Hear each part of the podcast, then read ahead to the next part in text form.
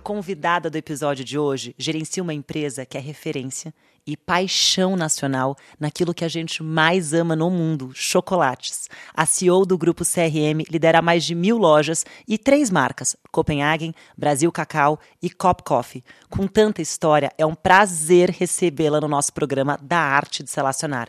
Bem-vinda, Renata. É um prazer ter você aqui hoje comigo. Marta, estou super feliz. Que bom, a gente está há um tempo já ensaiando é. esse encontro e eu tenho certeza que a gente vai ter um papo delicioso. Você é maravilhosa, lidera uma das lojas e marcas mais gostosas do Brasil, vamos falar assim.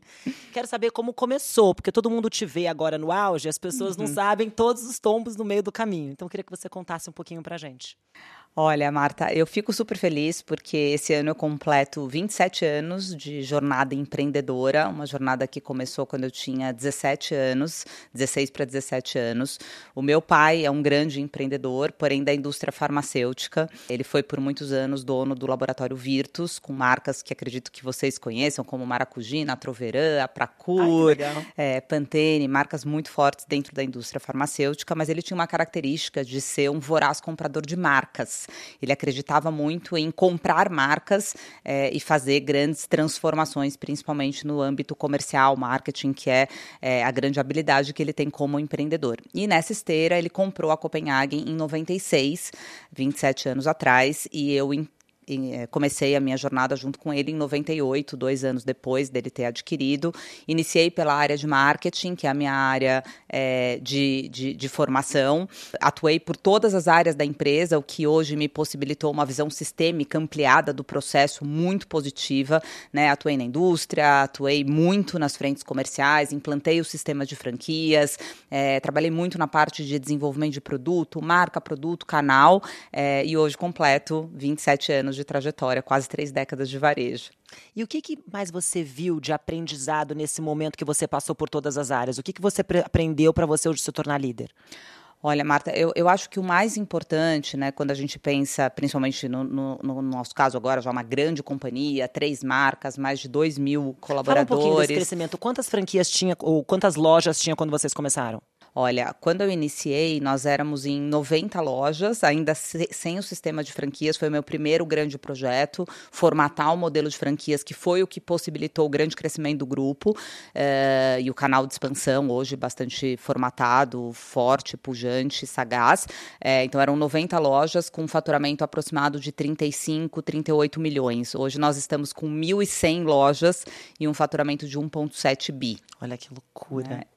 É, mas, enfim, respondendo né, à tua questão do que eu acredito que sejam é, é, hoje né, as características predominantes na liderança, eu digo que é, nós que começamos né, há muito tempo no varejo, quase três décadas, eu tive a grande oportunidade, e eu acho que isso me, me assegurou uma vantagem competitiva muito importante, que foi a escutativa. Né? A gente, eu permaneci, eu lembro, quando é, eu iniciei, eu ficava oito, dez horas por dia né, participando de todas as agendas agendas da companhia em áreas diversas, com a escuta muito ativa, porque eu estava num momento onde eu estava aprendendo, né, a lidar com uma aprendendo companhia, com os colaboradores, aprendendo, né, com as lideranças da época, com meu pai, com os colaboradores, com todos os stakeholders, com os nossos franqueados que hoje é, é, estão comigo, né, há muito tempo nessa jornada, e eu acho que eu desenvolvi muito essa habilidade, né, de ter uma facilidade na escuta, né, na construção é, da escuta para que a minha tomada de decisão seja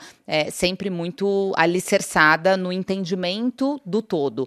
Então, hoje, quando a gente começa um programa de trainee, novos colaboradores ingressando na nossa companhia, eu sempre oriento né, o quanto é importante você, principalmente numa empresa que dá essa oportunidade de ampliação de visão sistêmica, que você não se restrinja à sua área de atuação, que você possa estar em outras áreas de atuação, mesmo que seja apenas né, como ouvinte, participando, e a gente no Grupo CRM, tem uma cultura muito propulsora nesse sentido de é, fomentar job rotation, fomentar é, é, é, rituais e artefatos. Explica pra gente o que, que é job rotation. Job rotation é quando você pega um colaborador de uma determinada área e coloca ele numa outra área é, para que ele aprenda né, uma outra atividade, que mesmo que ele não faça essa transição. Para ele ter uma visão 360. Para ele ter a visão super sistêmica. Bacana. É super interessante. E outros rituais da cultura. Então, por exemplo, eu sou uma pessoa que valorizo muito uh, estar próximo dos nossos stakeholders, próximo dos Quem nossos são os stakeholders? Vamos explicar. Os principais são os nossos franqueados Sim. e os nossos colaboradores e clientes. Tá né? Então,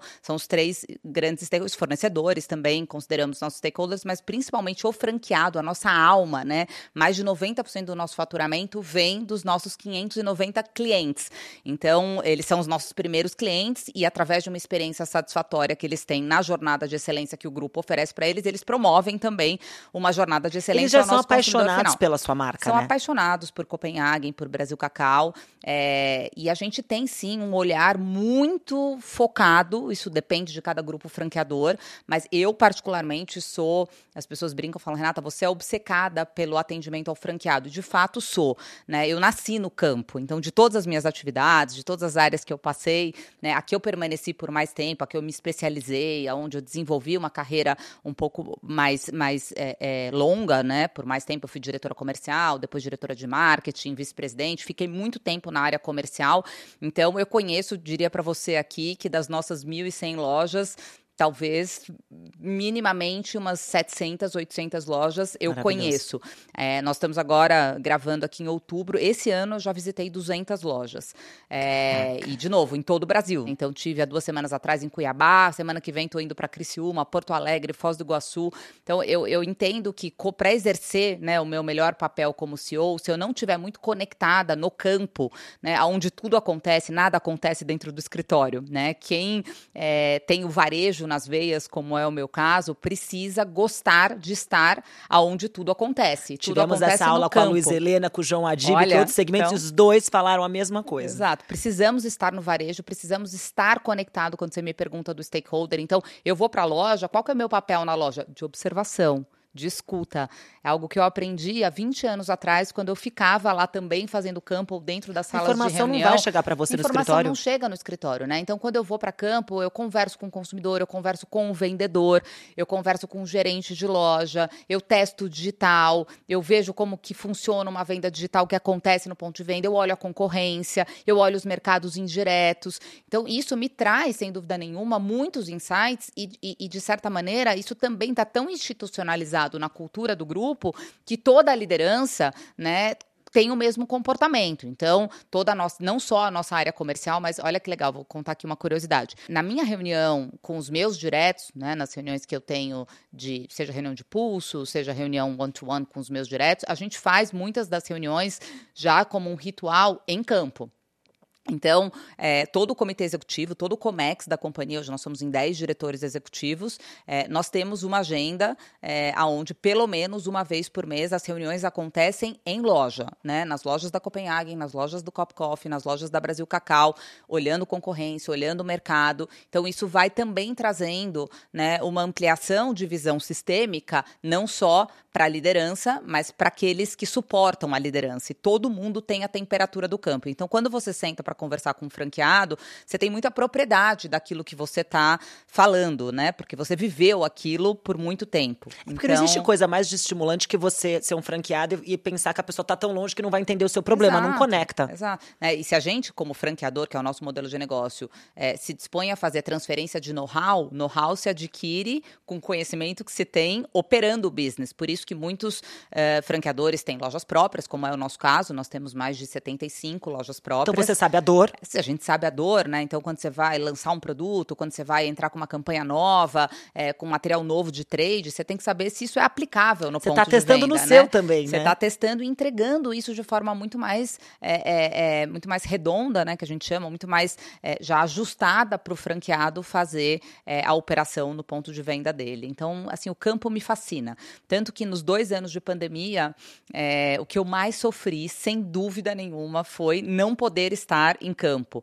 Eu confesso que assim que abriu, né, a primeira coisa que eu fiz, eu acho que eu fiquei uns dois meses, é, logo que as lojas voltaram a poder operar, em campo, porque me fez muita falta, né? E aconteceu bem no momento da Páscoa. Então foi uma Ai, grande. Sabe que você estava falando, eu estava lembrando, me conectando, porque eu lembrei que eu, minha primeira experiência online da Copenhagen foi na tem, Páscoa. Foi na Páscoa da pandemia. Foi na Páscoa. Foram 18 dias antes da Páscoa. Foi, eu brinco que foi um grande pivô rígido na nossa história, é um grande fato brutal que a gente teve que enfrentar. Foi a melhor Páscoa da nossa história. Sério? Olha que incrível, né? Mas você estava pronta no online. Você estava pronta para o problema. Nós estávamos. Não para aquele, gente é, não sabia. É, eu acho que quando a gente, né, de, de novo, do tamanho que é o grupo, uh, você tem que estar tá sempre preparada para o maior momento de adversidade. Mas a pandemia, de Óbvio. fato, né, é, foi algo, como eu digo, um pivô rígido para tudo e todos, né? Ninguém esperava que a gente fosse chegar nesse nível de adversidade. Por tanto tempo. Por tanto tempo. E, e, e, aí, de novo, acho que é um traço muito forte da nossa cultura. Era um problema que envolvia saúde e envolviam as pessoas. E o Grupo CRM tem um cuidado muito grande, né? Gente faz parte dos nossos valores inegociáveis, está lá, né? Assim, quais são os valores do nosso grupo? Gente como nosso principal ingrediente, é o primeiro valor que a gente tem.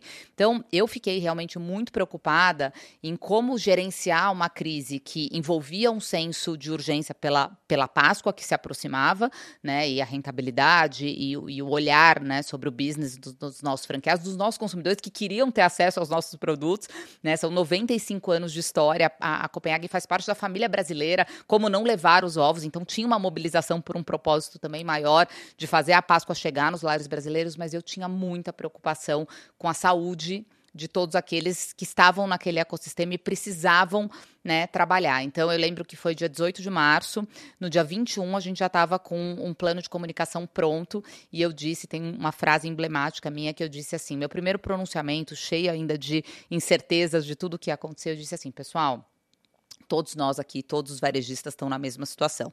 E eu tenho uma coisa para dizer para vocês aqui. Eu não tenho muitas respostas para dar para vocês, porque a gente está três dias aqui tentando lidar com esse grande pivô rígido. Mas eu vou fazer uma afirmação para vocês que ela vai ser direcionadora em todas as decisões que eu tomar daqui até o último dia que a gente vencer essa pandemia.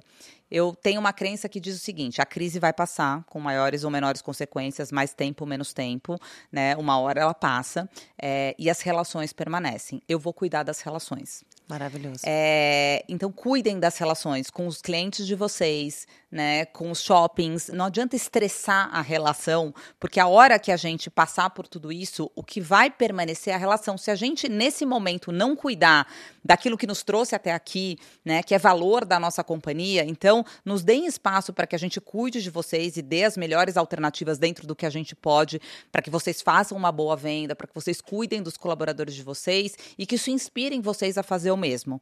Porque a gente saiu muito mais forte dessa pandemia, né? O digital se desenvolveu. Você fica mais unido, né? Muito mais unido, né? Mas você já tinha o digital. Eu lembro que minha primeira experiência digital foi diferente da minha última experiência digital. Era incipiente, para ser bastante honesta. Acho que todos os varejistas estavam começando ainda nessa agenda mas não, digital. mas deu para fazer, concluiu. Deu para fazer. Fazia. Uhum. Deu para fazer, mas aí no segundo ano, né? É, aí a você gente correu. brinca que o, o raio não cai no, duas vezes no mesmo lugar, mas no nosso caso caiu, porque a gente fez duas Páscoas em pandemia. A segunda onda do é Covid. Verdade, foi em abril. Foi em abril de 21. É, então a gente fez 20. Mas ainda... é que teve uma abertura, né? Teve uma abertura parcial, mas os 18 dias foi exatamente o mesmo período. Os 18 dias que antecedem a Páscoa, que é 70% do faturamento da Páscoa, porque o brasileiro deixa para a última hora, também foram com grande parte. Tinha poucos estados que abriram, mas grande parte. E a gente aí já estava muito preparado no digital. A gente fez mais de 50% da venda no digital. Você se aprimorou nesse aprimorou tempo. muito. Um ano foi um grande desenvolvimento. Evoluímos 10 anos em um ano. Foi, foi muito bom. E a Páscoa de 22, que foi a nossa é, primeira Páscoa com lojas abertas, eu até brinquei com o meu time. Eu falei, acho que a gente está tão PHD em fazer Páscoa no digital que agora o desafio vai ser fazer a híbrida, porque também não era só com o ponto de venda físico. O digital veio e ele já é uma nova realidade. Ele representa Lógico. 20% do nosso faturamento. Então, 20% do faturamento. Hoje 20%. Era A mais, 1%. Era 1. Era 1%. Olha que loucura. Hoje representa 20% do faturamento com projeção de até 2026 30%. Então, é, é isso, né? Uma grande mudança comportamental é, quando a gente pensa que. E, e, e, o mais legal, Marta, hoje, com 1.100 lojas, né, as pessoas perguntam: nossa, mas o digital, né, que hoje já representa 20, vai vir a representar 30, como é que você vê né, o varejo físico? Gente, o nosso maior drive de crescimento é o varejo físico. A gente abriu 500 lojas nos últimos três anos, 500 lojas nos últimos três anos, e temos planos de abrir mais 2 mil lojas até 2026. Então, a gente viu que esse modelo de estar tá muito capilarizado, ter hoje 1.100, né, em 2026, 3 mil lojas, faz com que o digital seja mais eficiente, porque o last mile da operação, ou seja, a última milha da operação, né, quem entrega o produto para o nosso consumidor final são as franquias. Então, isso virou uma super catraca de é, de same-store sales, os, os, franqueados venderam mais, viram muito valor nessa agenda digital e o consumidor ganhou com isso, porque eu estou entregando o Brasil todo em três horas. Então, olha aqui, né, na primeira experiência digital... Você entrega da franquia local. Da franquia local. Ah, que legal. É, então, a gente resolveu vários, vários problemas, porque o franqueado vê o digital hoje como uma grande força propulsora de crescimento same-store sales, então ele compra mais para vender no digital, ele se abastece melhor, então ele tem uma experiência, inclusive no ponto de vista física, melhor físico melhor, porque as lojas estão com melhor sortimento. O cliente consegue comprar tanto no físico quanto no digital, então é uma experiência realmente Sim. omnichannel, né? Não é só o digital, é o físico com o digital funcionando bem. É, e o consumidor se beneficia, porque ele consegue ter o produto dele em três horas, é, em alguns casos até em 40 minutos, dependendo da região. É, você vê tanto que teve adesão, você olhando para o seu cliente, vendo que isso era uma tendência, vocês continuaram, aprimoraram e isso cresceu. Sem dúvida, sem dúvida. Você falou um pouquinho das três marcas. Conta um pouquinho pra gente, porque geralmente as pessoas às vezes se acomodam. Você já tinha o sucesso da Copenhagen, com aquelas delícias maravilhosas que a gente ama. E aí você ainda foi lá e criou três marcas, mais duas marcas, e também tem o saudável que a gente estava falando um pouquinho antes. Conta pra gente por que, que veio essa necessidade de inovar, o que, que você buscou e, e como é que veio essas inspirações. Marta, é, eu digo que assim, a chegada da Brasil Cacau há 15 anos atrás no Grupo CRM foi a maior inflexão estratégica da minha carreira como, como empreendedora e a mais assertiva. A primeira foi olho, franquias, bem assertiva. A, prime, a primeira foi franquias, franquias, né, que foi o que possibilitou o nosso caminho de crescimento, mas é, ter trazido o Brasil Cacau é, só reforça o nosso olhar sobre sermos precursores no mercado, né? Então, Copenhague existe há 95 anos, é uhum. é uma marca que faz parte das famílias brasileiras, como a gente bem colocou, uma marca que tem uma tradição enorme, mas que não se posiciona como uma marca tradicional. Ela entende a responsabilidade dela como uma marca que tem tradição, e aí quando ela transpõe esse esse esse esse status de ser uma marca que tem tradição, mas não é tradicional, ela se torna uma marca inovadora. Hoje, para vocês terem uma ideia em termos de números, 15% do portfólio do grupo CRM é, na marca Copenhagen é renovado todos os anos. Né? O que a gente faz em termos de é, desenvolvimento, de criações para Natal, para Páscoa, onde a gente transforma né, a loja, essa experiência. Pre se preparem aí para o Natal que está chegando. Ai, que delícia. Natal dos 95 anos da Copenhagen, com muitas novidades. E também no, não só né, nas criações que são feitas em termos de de produto, portfólio, mas na postura da marca, né? A gente, por exemplo, esse ano, acho que muitos de vocês aqui devem ter acompanhado, mas é, é, Copenhagen hoje protagonizou, por exemplo, ações dentro do Fashion Week, fez collabs com grandes marcas, né? Adotou, entrou no mundo da moda. Então a gente tem esse, essa responsabilidade como Copenhagen de se manter sempre como uma marca muito contemporânea. Ela não ficou para trás, né? né? Ela, ela soube se reciclar, ela é. soube honrar o seu legado, né? Então a gente não mexe nos nossos clássicos. Eu brinco que a minha missão aqui como CEO é traga novidades, mas não mexa na minha benta. Eu sempre né? me identifico com, com os com produtos. Não são produtos antigos, nunca, nunca ficam. Eles têm eles novidades, são atemporais. mas são atemporais. São atemporais, são icônicos, né? Então a gente viu essa, essa possibilidade de manter a Copenhagen como uma marca de luxo, uma marca que tem nos seus clássicos produtos icônicos e ocasiões de consumo muito bem definidas, mas a veia empreendedora falou mais alto e a gente optou por não gerar elasticidade na marca Copenhagen, o que assegura a ela o grande sucesso que ela tem hoje. Isso é uma marca registrada. Jamais em nenhum movimento de marca haverá qualquer tipo de mudança no posicionamento da marca Copenhagen, mas com a chegada da Chocolates Brasil Cacau, a gente a, encontra uma maneira de democratizar o chocolate de qualidade no Brasil. E hoje a Brasil Cacau já penetra aproximadamente 15% dos lares brasileiros, com mais de 430 lojas em todo o Brasil. Ela então, tem um então, ticket menor menor. Ticket menor, uma ocasião de consumo diferente, ela é uma marca muito mais de alto consumo, as trufas são o grande carro-chefe, então é aquele produto, a, o próprio, a, a, própria concepção de ser uma marca de todo brasileiro, então os sabores, né, brigadeiro, beijinho, pão de mel, são sabores muito brasileiros, que entra no momento da jornada completamente diferente de Copenhagen, né, Copenhagen é uma marca muito focada em presente, muito indulgente nos seus clássicos, muito forte na cafeteria, né, que foi o que me inspirou na minha na chegada da minha terceira marca, do Cop Coffee, é, enquanto o Brasil Cacau é uma, é uma marca muito pujante para todo brasileiro no alto consumo.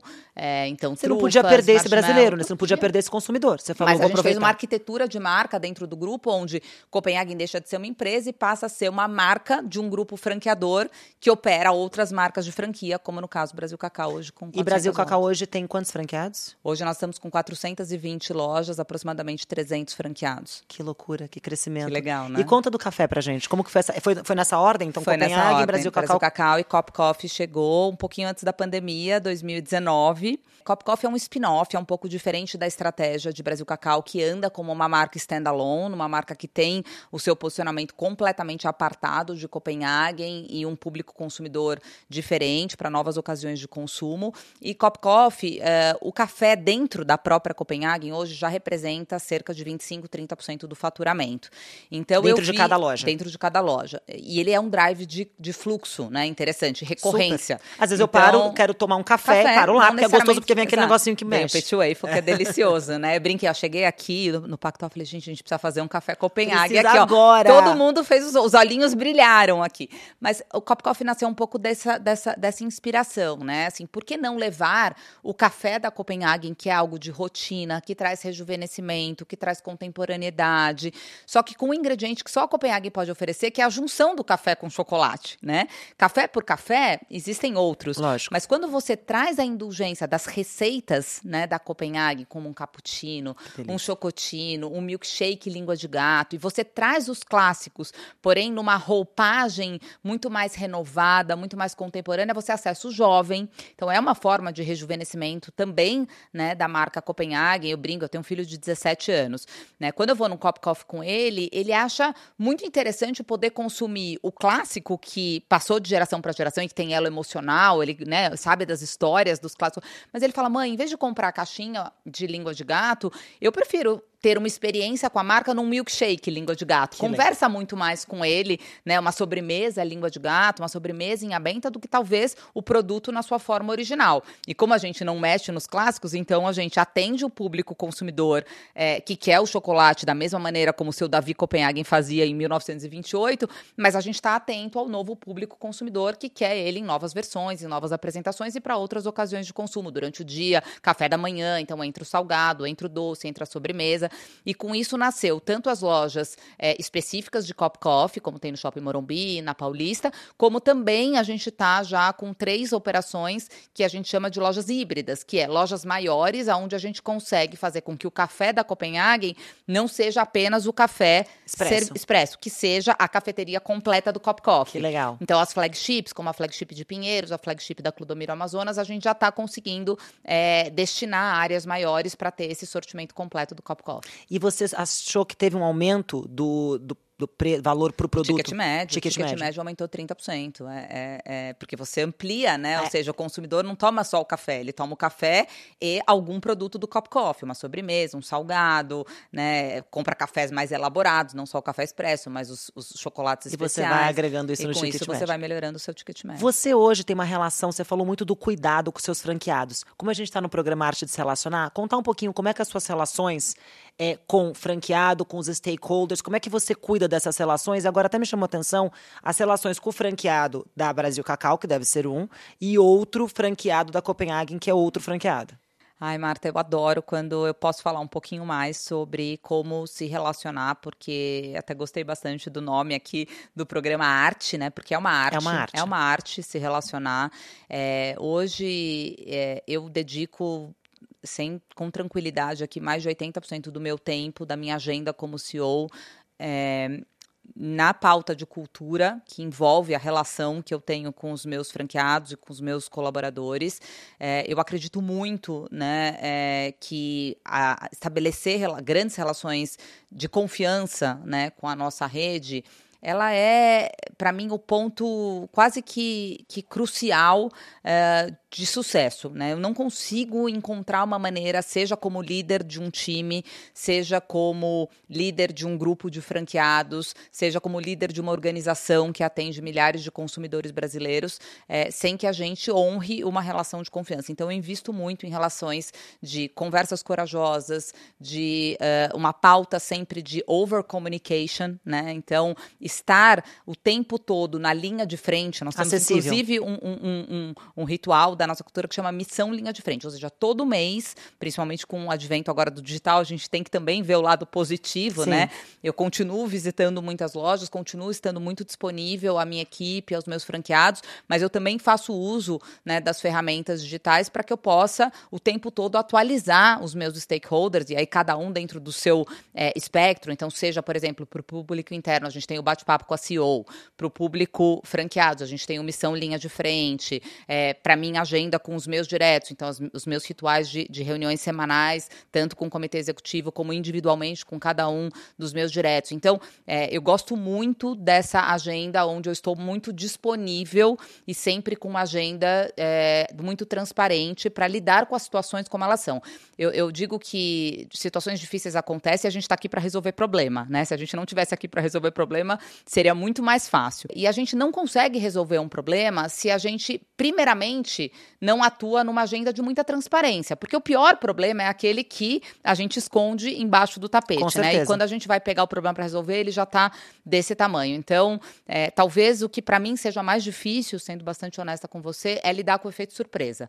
Né? É, eu gosto muito de uma agenda transparente, seja algo complexo ou de fácil Isso é resolução. Super é, dica para todo empreendedor. Não deixar Sim. esconder embaixo do tapete. Não deixar, né? Assim, traga e tenha coragem, porque é necessário ter coragem é, de ter conversas corajosas. Traga o problema, claro que sempre com a autorresponsabilidade de trazer também uma sugestão, né? De, de, de solução, se colocar à disposição para atuar como protagonista na solução de problema, mas traga a situação é, à vista do seu líder, do seu é, é franqueador, no meu caso, aqui aqui. Então a gente roda muito as regionais, a gente faz o que a gente chama de caravanas, é muito legal, é um ritual super bacana da nossa cultura. Então no primeiro quadrimestre antes da Páscoa, a gente tem a caravana CRM, a gente roda todas as regionais e a gente leva o plano do ano para apresentar para os nossos presencialmente para cada uma das regionais. Aí a gente visita as lojas, pega a percepção do que está acontecendo no campo. Agora no Natal vamos fazer mais uma rodada aqui importante de preparação, inclusive, que é uma época muito importante para o varejo e manter, eu acho que mais uma dica aqui para o empreendedor: regularidade e constância.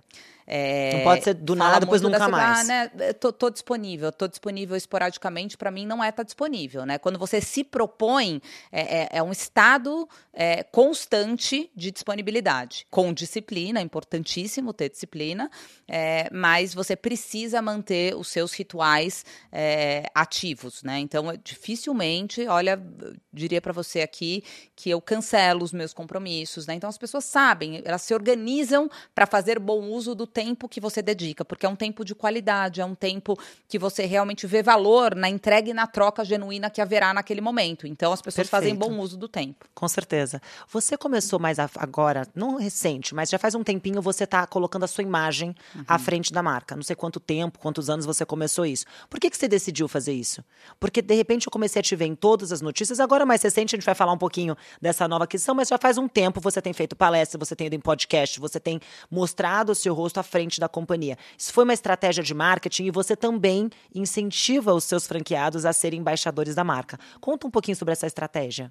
Olha, Marta, é algo bem, bem orgânico. Eu, eu não percebo assim um, um ponto de, de, de vamos dizer assim, de, de mudança, né? Porque eu tô à frente do, do, do business há 27 é, é anos, então é, eu acho que a história da Copenhagen, da Brasil Cacau, se mistura muito com a minha história. Eu acho que com o advento, né, hoje, pós-pandemia, talvez, né, da facilidade, então, né, se criou muitos podcasts, se criou é, uma facilidade muito grande com o digital, de se fazerem as lives, da gente estar um pouco mais presente. Então, como para mim a pauta de comunicação é uma pauta importante, e agora a gente tem um, espectro um pouco mais ampliado de canais para que a é gente possa se né? comunicar, né? é, eu vejo muito valor e a gente vai falar um pouquinho sobre isso, é, eu vejo muito valor da gente conseguir de forma genuína, isso tem que ser genuíno, senão não faz sentido, não é uma estratégia de marketing, tem que ser genuíno o ato de compartilhar.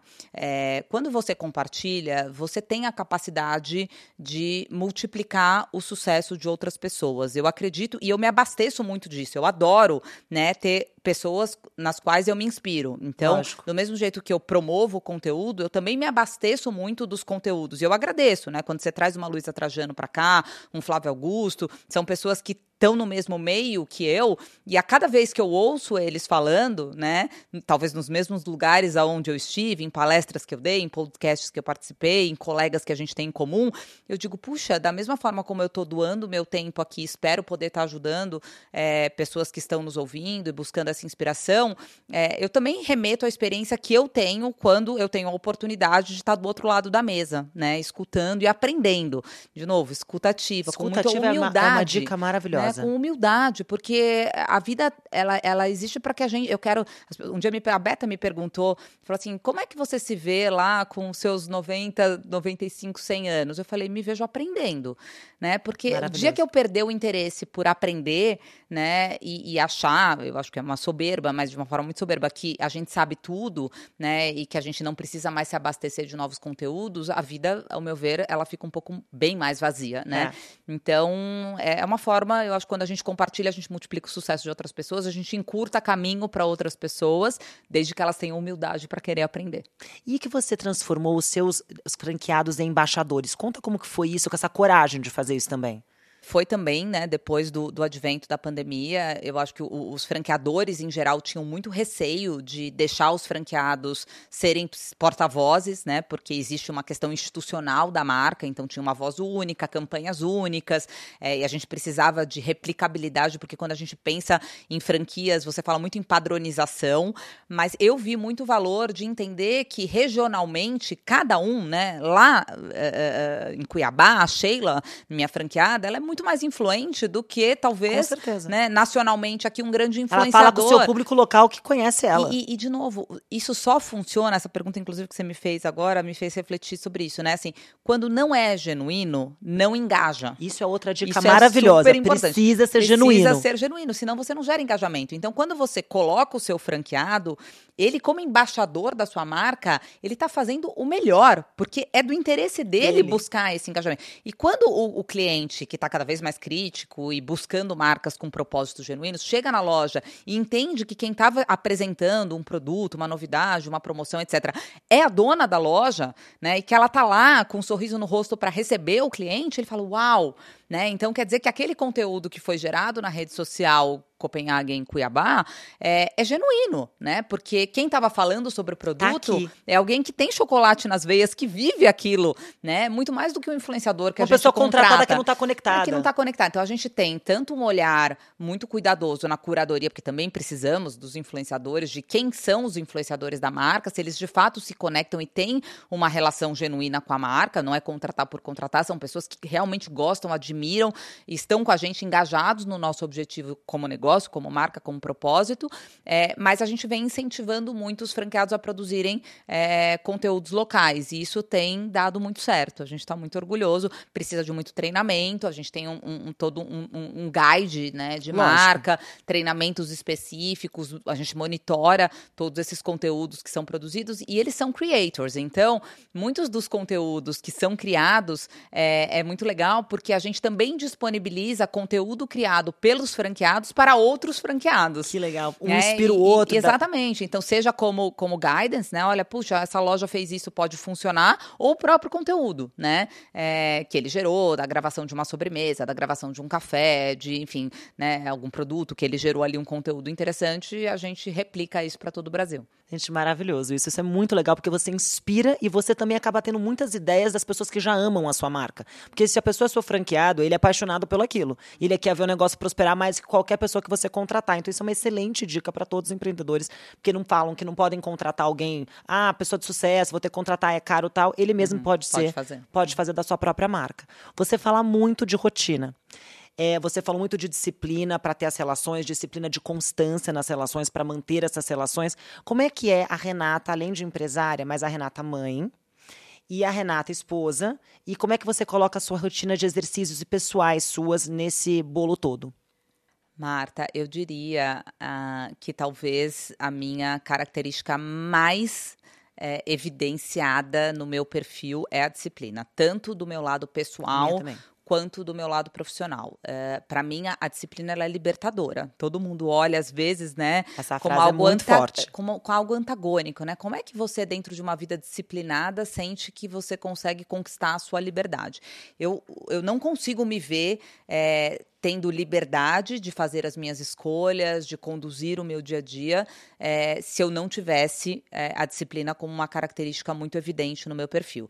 A minha mãe é, brincava comigo, porque isso é desde pequenininha, assim, eu sempre fui muito disciplinada, muito organizada, e, e ela me dizia assim, falou, Renata, se é que é possível eu conseguir colocar no mundo uma filha germanicamente britânica, ela brincava, porque assim, não é só o lado germânico, é o lado germânico e britânico, porque você é pontual, você não se atrasa para os seus compromissos, compromissos, eu me organizo de uma maneira que eu consigo, de fato, fazer a devida priorização. E a minha agenda de autocuidado é uma agenda priorizada a todo momento. Eu não consigo trabalhar 10, 12 horas por dia como eu trabalho hoje, com um nível de responsabilidade altíssimo é, e trazendo resultados muito prominentes para o nosso negócio, se eu não tivesse é, uma disciplina muito importante em relação à minha rotina de exercícios, de alimentação, de, de saúde. Né? Eu me sinto muito abençoada por é, ter uma saúde hoje que não é um privilégio, é uma conquista. Eu acho que isso é muito importante, né? As pessoas olham muitas vezes e trazem essa visão de que, nossa, né, como a Renata é, é privilegiada tudo que eu tenho hoje é, sem dúvida nenhuma, resultado de, de todo o esforço diário que eu coloco e a disciplina é uma grande aliada é, na conquista dos meus objetivos. Os profissionais, sem dúvida nenhuma, né? Eu comecei a trabalhar com 16 anos de idade, por iniciativa própria, eu fiz duas faculdades simultaneamente, né? Eu mantenho a minha disciplina de estudo, que é algo que eu acho fundamental. Eu sou aficionada por entender cada vez mais a jornada do comportamento do consumidor, então é algo que eu me dedico muito. Eu viajo para entender tudo que existe, né, de mais novo no entendimento de como todas as tecnologias e tudo que a gente está vivendo tem interferido no comportamento humano, né? Estudar o comportamento humano me ajuda muito e tenho uh, realmente essa rotina do, do, da atividade física e da alimentação como um ponto muito forte na minha escolha de vida. Né? É assim que eu escolhi viver, é assim que eu sou feliz com meu marido, é assim que eu sou feliz com meu filho, e, e eu me vejo levando essa rotina de uma vida muito saudável, é, porque eu me importo muito com longevidade, eu quero chegar, é um sonho meu, eu quero chegar aos 100 anos, eu quero chegar bem. Eu tenho um exemplo dentro de casa, a minha avó faleceu com 103 anos, Gente. vendendo saúde, lúcida, linda, maravilhosa. E ela trouxe, olha que, que curioso, vou te trazer, claro que na época era outra geração, outro acesso, né, de uma maneira diferente, mas ela, ela trouxe um, um, uma afirmação, é muito forte o que eu vou dizer agora, uma afirmação que, que, que é muito sábia me inspira muito. A gente perguntava para ela na brincadeira, né? Falou assim: vó, conta aí, vai, tem um segredo. Como é que você chegou linda, maravilhosa? Ela fala, linda, linda, maravilhosa nos seus 100 anos. E ela, com a maior humildade e tranquilidade, disse assim: sabe qual é o segredo dos meus 100 anos? Eu sempre me orgulhei dos meus filhos. Aquilo, para mim, ela falou assim: porque o que adoece né, uma mulher é ter preocupação com os seus filhos, olhar para os meus três filhos, ela tem três filhos, olhar para os meus três filhos e saber que todos eles conseguiram encontrar o seu caminho, que eles são felizes, que eles são homens bem-sucedidos, que formaram as suas famílias, que têm saúde, né, que hoje conseguem endereçar a sua vida, me faz hoje não só querer viver melhor para acompanhar, mas me dá tranquilidade de ter feito bem o meu papel. Eu também me vejo nessa agenda, né, de, graças a Deus, também ter um filho que hoje me dá muito orgulho, que eu acredito que está bem encaminhado que eu quero acompanhá-lo nas próximas vitórias que ele terá. Mas eu também vejo que o fato de eu ter uma agenda de autocuidado muito regrada inspira o meu filho, né, a sonhar em ter a mãe dele por muito tempo com ele. Ele fala para mim, mãe, eu fico tão feliz que você se cuida, porque eu vejo a gente envelhecendo. Eu fui mãe muito jovem, né? Eu fui mãe com 24 anos. Então é muito gostoso, porque meu filho tem 17, eu tenho 41, a gente sai na rua, brinca, a gente treina junto, a gente tem rotinas muito gostosas junto, né? E ele brinca e fala assim: eu acho que eu não vou é, ter que passar por isso de ver você envelhecer sem saúde, né? Porque você você de fato coloca muita energia para cuidar da sua saúde. Isso é muito e como legal. que você no começo da maternidade, uhum. que é uhum. onde é mais difícil para a mulher, conseguia trabalhar e equilibrar esse pratinho que muitas mulheres é perguntam para gente? É como é, difícil, que foi isso? Eu acho que não dá para a gente romantizar, Sim, porque de fato verdade. é difícil. Eu particularmente tive até mais uma dificuldade porque eu internei com 16 semanas e fiquei da 16 até a 28 semana internada. Eu tive uma gravidez super complicada. Bruninho chegou é, já num, num num, cenário me trazendo aqui né, um desafio a mais. Eu trabalhei durante essas, essas, essas internada, meses, você internada, é, montei um quarto ao lado no São Luís. Muitos franqueados estão me ouvindo aqui, foram lá, fizeram reunião comigo no São Luís. Eu gravei uma, uma campanha imensa com Ivete Sangalo em Paris pelo Skype. Enfim, criei a Brasil Cacau dentro do São Luís. Eu brinco que eu saí Gente, com os meus eu tô assim, dois. Eu tô arrepiada com essa mas, mulher, mas, sério. De novo, e aqui eu gosto sempre de deixar isso muito claro que cada um tem a sua maneira de encarar a diversidade. De encarar. Não tem certo certo não, não tem. tem. errado. Não tá? tem. Aqui, de novo, eu tô contando da minha a experiência. Sua verdade. E é uma questão muito pessoal. Eu me senti energizada. É, todas as situações difíceis da minha vida, eu me vejo muito Uh, uh, energizada, essa palavra, para encarar na ativa. Tem gente que precisa de um momento mais de reclusão. Eu, quanto mais a situação me coloca em desafios é, é, mais, mais complicados, eu percebo que é, em alguns momentos, como foi esse, por exemplo, do Bruno, o meu lado criativo estava muito aflorado. Então, me ajudou muito a conceber um planejamento estratégico da criação de uma nova marca. É, nasceu a Brasil Cacau e nasceu o Bruno, meus dois Bs. Eu brinco são os meus dois bebês, filhinhos aqui. Eu saí literalmente com o planejamento estratégico de Brasil Cacau, porque eu pude também, olha que interessante, né? É, quando você é, eu tive que fazer priorizações, né? Como você falou. Então, a gente tem que fazer priorizações. Então, eu deleguei bastante o lado operacional do negócio na época, é, mas eu me dediquei muito ao lado estratégico. Você dá um zoom out também, Você né? dá um zoom out. Então, eu me mantive nativa, eu continuei tocando as principais pautas. É, teve né, alguns momentos que, principalmente com franqueados, plano de expansão, algumas coisas eu estava ali junto com o time, ajudando. Me, me senti bem para fazer isso, apesar da, da, da, fragilidade do momento, e era uma, uma gravidez realmente de muito risco risco. É, mas o meu lado criativo e o meu lado estratégico é, me favoreceu foi um momento que, que aquilo aflorou, aquilo uh, me deixou mais fortalecida e eu consegui, né, tocar isso. E depois que o Bruno nasceu, ele ainda ficou dois meses na UTI, ele só saiu em dezembro, é, então foi muito difícil conciliar, né, a agenda da, dos meus compromissos profissionais com mãe de UTI. Mãe de UTI é difícil porque a gente tem que ficar lá. Eu dava, pra você ter ideia, a amamentação dele, eu não queria que ele pegasse, né, ele não conseguia, ele era muito pequenininho, nasceu de 28 semanas, entrando na 29 então eu dava a amamentação dele no conta-gotas do rinossoro. Eu tirava o leite, porque ele não tinha força para fazer a sucção.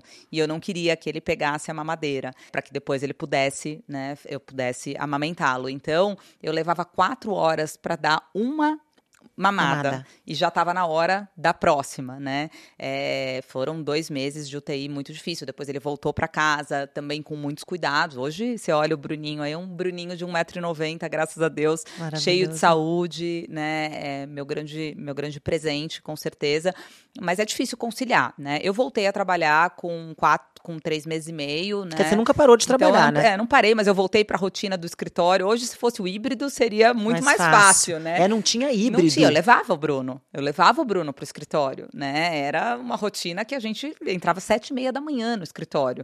É, inclusive, a minha rotina de treino, que é uma rotina Gente, olha quantos desafios, é que ela fala tudo sorrindo, mas a gente falou de um monte de adversidade e ela sorrindo e falando de como ela passou por tudo. Positividade é, completa. positividade. Mas era isso, né? A gente chegava o horário. Eu lembro que, eu tô falando de 15, 17 anos atrás, o Bruno tá com 17 hoje.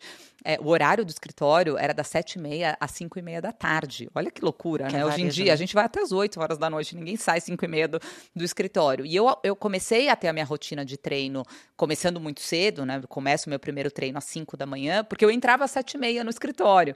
Então, eu, eu usava dessa disciplina. Eu falava assim, se eu não treinar de manhã, é, depois que eu entro na rotina do escritório, eu achava mais difícil. Eu não tenho tanta energia não, à noite. Eu prefiro de manhã. Eu sou, eu sou a, da manhã. A minha energia funciona de manhã. Então, eu me habituei, né, há muitos e muitos anos, estou falando de 20 anos, que eu tenho essa vida super saudável, a começar os meus dias às 4h40 da manhã, todos os dias, para iniciar o meu primeiro treino 5, 5 e 15.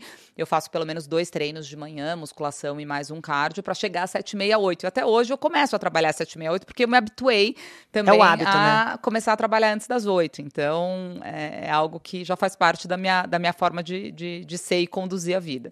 Renata, maravilhosa. Eu quero aproveitar e falar um pouquinho de saúde, de uma outra experiência que você teve mais recente de adversidade, que acho que é uma lição para muitas pessoas, que inclusive me trouxe um sinal alerta aqui vermelho que eu estou atrasada com os meus exames.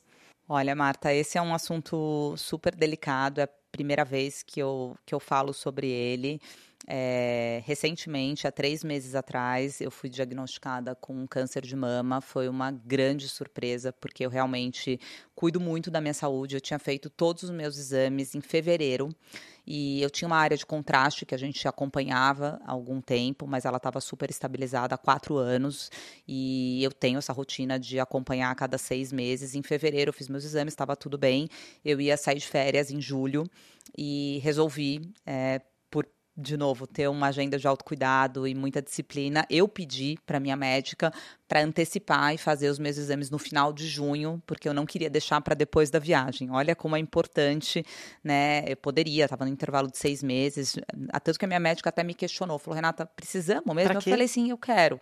E aí eu acho que é muito legal também essa outra dica, se eu puder deixar aqui para as mulheres que estão nos ouvindo, de que os médicos, eles precisam respeitar a clínica do paciente, né? Saber ouvir, ó, mais uma vez, né? Saber ouvir o que o seu paciente tem a dizer é, muitas vezes te ajuda na assertividade do diagnóstico. E a minha médica é incrível, maravilhosa, a doutora Ana Luísa Farias.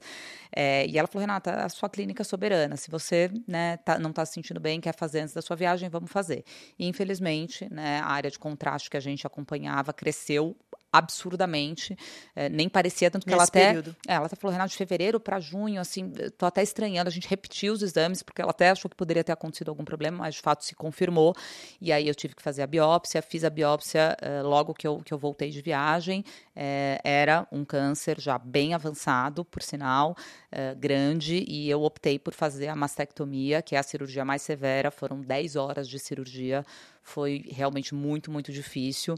E, e, eu acho que o que eu tiro de lição né, desse momento, talvez num primeiro momento é, é houvesse aquele que puxa, mas justo comigo que me cuido tanto, eu tive um enfrentamento completamente diferente. Eu me mantive com essa positividade, com essa confiança, com essa certeza de que eu estava na mão de ótimos médicos e que eu conseguiria né, enfrentar esse fato brutal sem que esse fato brutal me enfrentasse, que eu poderia estar hoje aqui, depois de três meses, falando que eu estou curada, com um olhar de que justamente porque eu me cuido e que a minha saúde está em dia, a minha recuperação e a minha cura viria com mais chance de êxito do que talvez se eu tivesse negligenciado a minha pauta de autocuidado. Então, eu só tenho a agradecer o fato de realmente sempre estar muito atenta à minha saúde, manter a regularidade. Então, gente, não deixem de fazer o autoexame. Não deixem de fazer dentro da periodicidade que o seu médico indicar os seus exames de controle. É muito importante que se pegue no começo. Olha o meu caso de fevereiro a junho, né? A gente viu uma evolução enorme. Eu poderia ter deixado para fazer no final do ano e aí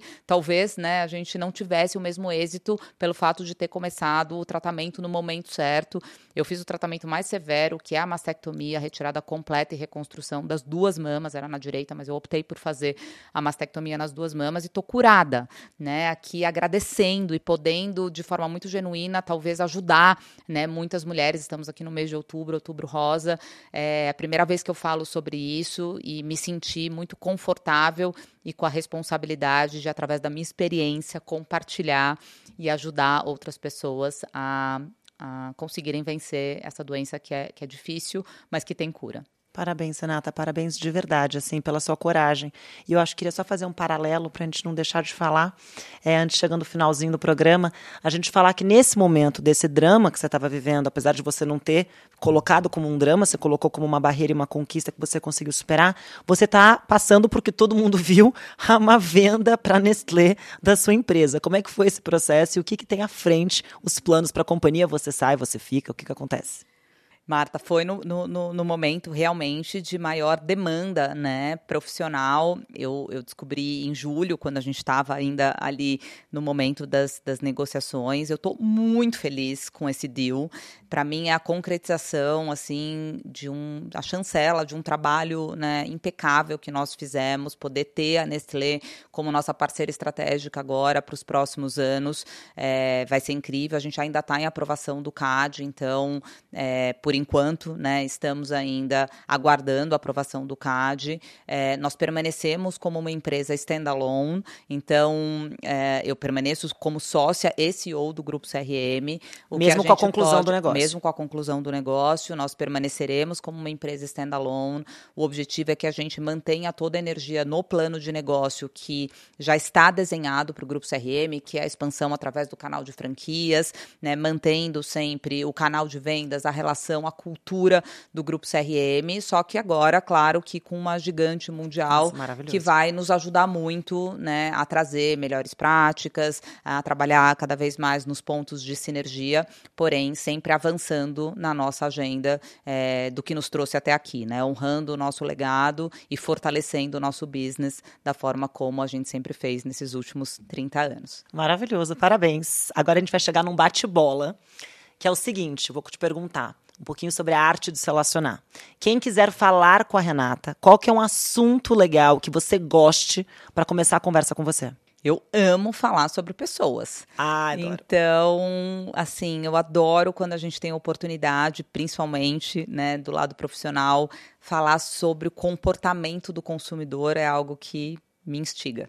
Maravilhoso. Alguém que você quis almoçar ou quis encontrar e você já teve essa oportunidade?